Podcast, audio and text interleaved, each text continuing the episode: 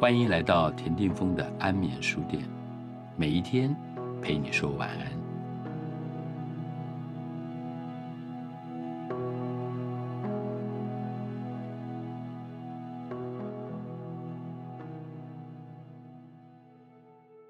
张爱玲离开世间的最后几天是怎么度过的呢？没人知道，因为发现她倒在一人独居的室内时，已经断气了好几天。因此说他一九九五年九月八日过世并不精确。发现他遗体的人看见他静静的躺在地上，死因是心脏衰竭，享年约莫七十五岁。但他已经孤独的生活了好长一段时间。他倒下来之前心里在想什么呢？想他的祖父母，有可能。他说他是那么爱他们。想他的父亲，应该不会，他是一心要逃离他的掌控的。想他的母亲，也许占有一些画面，但他也说过，母亲会伤他多一些，因为他有期待，期待多，失望，伤害亦多。他没有子嗣，理当在倒下之前心无挂碍。他更不会想到他唯一的弟弟，在小说体的回忆录里，他甚至说他不是亲生的弟弟。说他早就死了，他会想到姑姑吗？可能，毕竟他的姑姑一度像他的母亲一起居住、一起聊天、一起共度张爱玲与胡兰成恋爱的日子，给他意见，给他批评。他离开上海后再也没有跟姑姑联系。他一人独居时，多多少少应该有一些生活联想，会联想到姑姑吧？他会想到苏青吗？这位当年跟他约稿的文坛主编。也有一支相当清爽健雅的笔。张爱玲曾经写过一篇《我看苏青》，颇有余量情节的调侃。但她应该不会想到苏青，毕竟那已经是近半世纪前的往事了。往事虽不如烟，却毕竟飘飘渺渺，难以捉摸了。他有可能在心脏突然剧烈刺痛的瞬间，想到人也在美国的，他从香港念书起便认识的，曾在他堕胎之后。告诉对方他打掉了一个男婴的老朋友严英吗？可是也许仅仅是那一瞬间而已。毕竟这位混血老友跟他虽有闺蜜的情谊，却始终无法进入他的内心世界。他们俩一直是在两个平行世界的闺蜜。他会想到赖雅吗？我没把握。小团圆里赖雅非常边缘。他会想到夏志清吗？这位一直跟他通信，一手把他带进中国现代文学史的关键人物，他会想到水晶吗？与他长谈至深夜，为他闯开了华人张爱玲旋风的第一扇窗。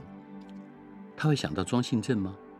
为他安排伯克莱大学中国研究之门而成为直弟子里的年少好友。他会想到宋琦夫妇吗？为他一路担心，为他一直想办法谋出路的好友，以张爱玲私语录推波助澜了张爱玲旋风。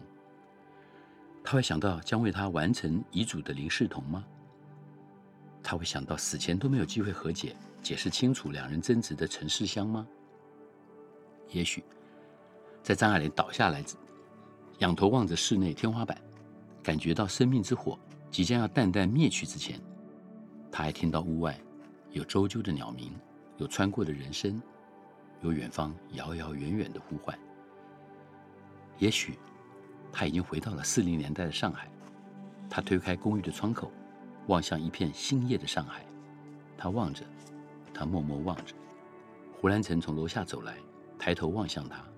今生今世，一厢情中，小小的团圆总在半世纪之后。你也不在人间了，我也即将告别这副躯体了。传奇，终究要在张爱玲告别之后，扬帆起航。也许你该看看张爱玲，蔡思平著，有路出版。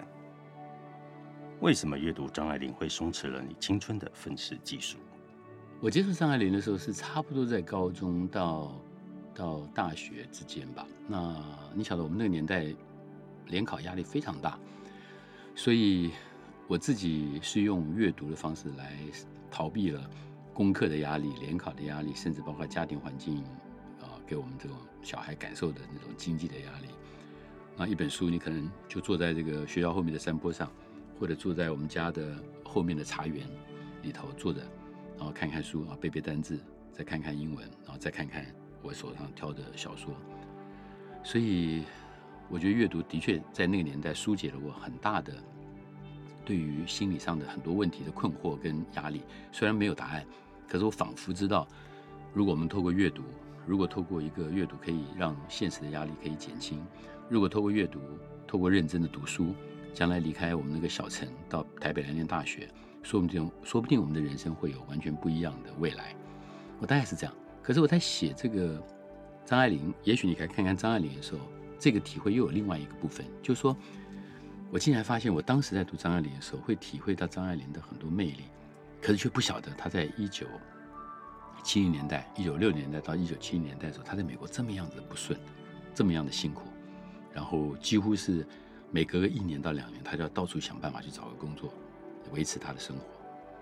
那换句话讲说，我们在读他文字的时候，不会感受到他文字里面流露出来的。那种压力，可是原来在现实生活里面他也有，所以我后来在写，也许你该看看张爱玲的时候，尤其在这二零二零年疫情当中，我觉得我对张爱玲有了比较深的体会，对于文学或者是对于创作也有更深的认识。